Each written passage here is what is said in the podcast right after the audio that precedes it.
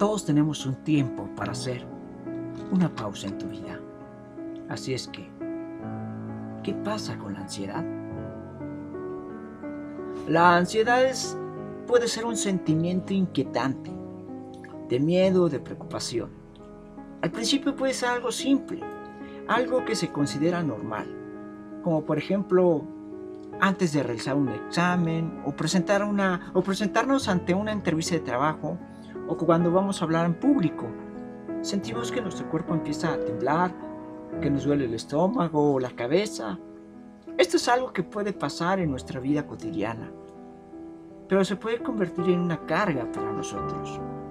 La ansiedad es un tema más complicado cuando la ansiedad se convierte en un factor negativo para nosotros, ya no es un simple nerviosismo, sino que se convierte en una preocupación constante que nos roba la paz y que no nos deja vivir tranquilos.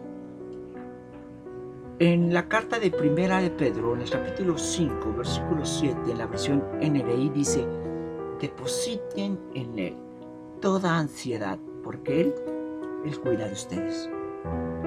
La ansiedad es un sentimiento horrible que nos hace sentirnos mal todo el tiempo. Para muchos puede ser una tontería. Para otros, la ansiedad es vivir un infierno día tras día, del que muchas veces es difícil salir. Por supuesto que los hijos de Dios también pasamos por esto. No es que seamos intocables y que nada nos pueda pasar. Para un cristiano, esto es una pesadilla también. Es una sensación que muchas veces nos hace sentirnos separados de Dios. Y aunque esto no sea fácil para nadie, la solución siempre va a estar en Dios. Él es el único que puede sacar completamente de esta situación. La realidad es que tenemos que empezar a ver las cosas como son. La ansiedad es un plan del enemigo. Cuando la ansiedad empieza a tomar el control de nuestra vida, se convierte en una angustia constante por todo. Por el qué dirán, por el cómo nos miran, por el qué pensarán los otros de nosotros o qué piensa Dios de nosotros. Y nos atormentamos a nosotros mismos haciéndonos estas preguntas que nos roban la bendición de Dios. Este es uno de los dardos del enemigo que más ha usado en estos tiempos. Mayormente con los jóvenes. Como ya sabemos, desde el 2020 hubo un virus que nos ha cambiado a todo. Nos hizo más vulnerables, nos impidió hacernos muchas cosas que ya teníamos planeadas. A esto hay que agregar lo que no tuvimos, nos tuvimos que quedar en casa durante mucho tiempo sin hacer las cosas que queríamos. Estadísticamente se comprobó que la ansiedad y la depresión aumentaron en este tiempo, más que nada en los jóvenes. Lo veamos o no, este es un ataque directo del diablo que nos quiere ver destruidos. Ese siempre ha sido su plan, especialmente con los hijos de Dios. Él desea vernos mal en todo tiempo. Quiere ver nuestro sufrimiento.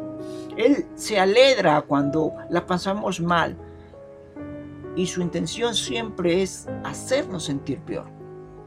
Por eso la ansiedad funciona así, un sentimiento constante de que somos menos. Nos hace preocuparnos por cosas que muchas veces no son importantes. Muchas veces nuestra mente juega con nosotros y llega a quitarnos la paz mental.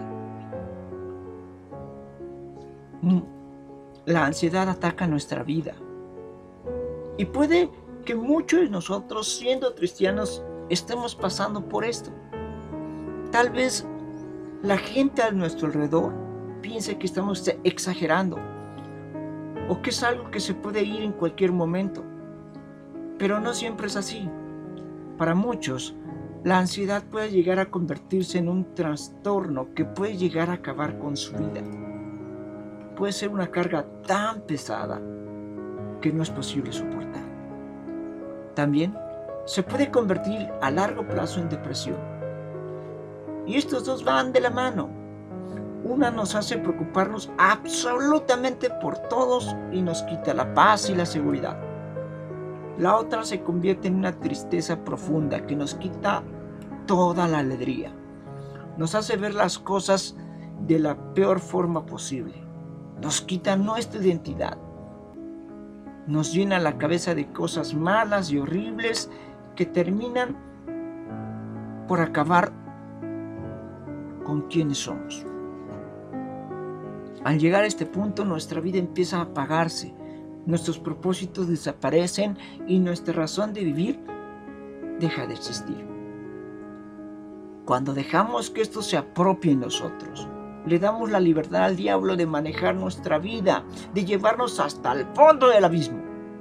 Su fin, destruirnos lo más que se pueda, hacernos perder para siempre. La pregunta aquí sería, ¿cómo puedo encontrar una salida para la ansiedad? Lo primero es reconocer que estamos pasando por esto. Para algunas personas es vergonzoso contar que esto sucede en sus vidas y prefieren guardar silencio. Lo que no saben es que si lo guardan siempre, va a llegar el momento en que va a explotar y todo se pondrá mucho peor que antes. No dejemos que esos pensamientos de vergüenza nos lleven a la punta del acantilado. No pasemos por esto solo. No dejemos que esto se apodere de nosotros. Dios mismo está siempre ahí con los brazos abiertos esperando que corramos a ellos. Lloremos si es necesario. Él desea que nos desahoguemos por completo y que seamos libres de todo esto que nos ataca. Él mismo nos ayudará y nos sostendrá en cada paso.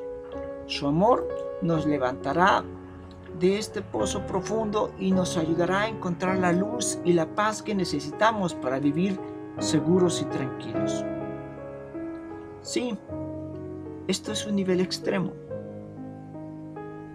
Si esto es realmente tan extremo, no debemos en buscar una ayuda profesional. No es malo hacerlo. Dios también usa a los profesionales para ayudarnos en nuestros problemas. Un ejemplo de, esto es que si estamos enfermos y sabemos que un medicamento nos puede mejorar, no vamos a ignorar este método. Si Dios mismo puede sanarnos, eso es una realidad. Dios nos puede sanar. Pero también usa la medicina para que nos ayude. Y debemos, debemos ser diligentes en, también en tomar este tipo de decisiones.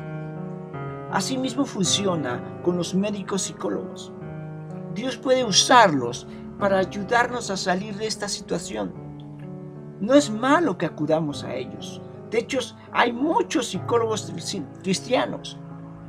Lo malo es que ignoremos este tipo de problemas y dejemos que manejen nuestra vida.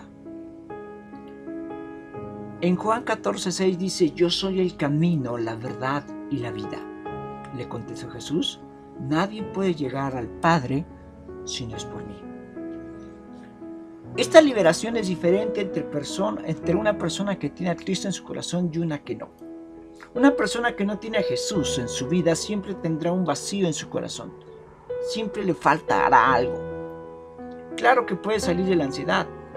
Claro que puede ser libre de esto, pero siempre habrá falta de algo que lo llene por completo. Es más fácil cuando la persona tiene a Jesús en su vida porque ya tiene una esperanza segura. Ese espacio ya está lleno. No hace falta nada.